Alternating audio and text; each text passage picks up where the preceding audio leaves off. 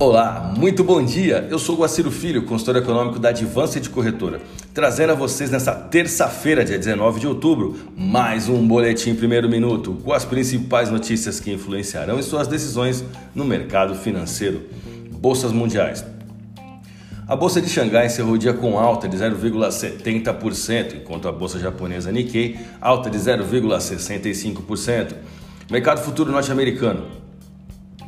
Dow Jones Futuro alta de 0,37%, S&P 500 alta de 0,43%, Nasdaq alta de 0,35%, Europa DAX alta de 0,03%.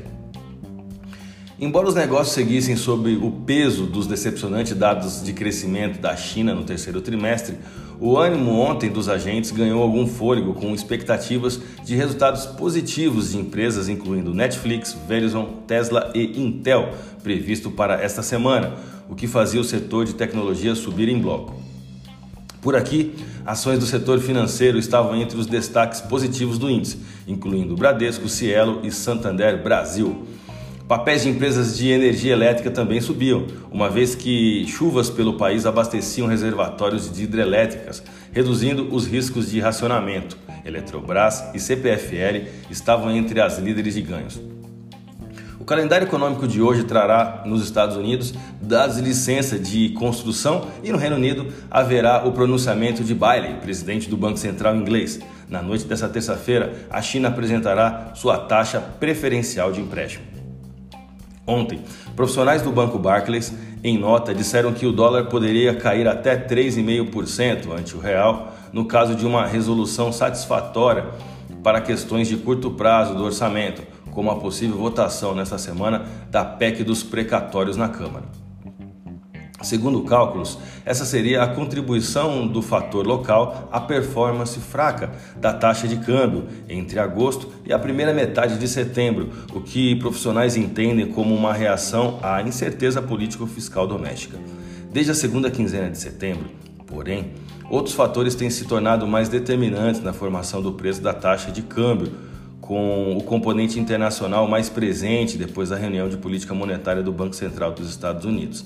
Segundo Barclays, o aumento desse componente residual pode estar relacionado ao recente rally nos preços globais de energia e às discussões na seara política para reduzir a volatilidade dos preços locais dos combustíveis.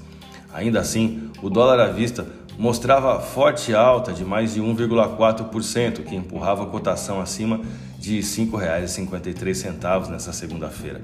O retorno do Banco Central na semana passada, com intervenções mais pesadas, ocorreu num dia em que o real estava visivelmente descolado de seus pares, que operavam em alta na ocasião. Vamos aos gráficos? Eu vou começar pelo dólar.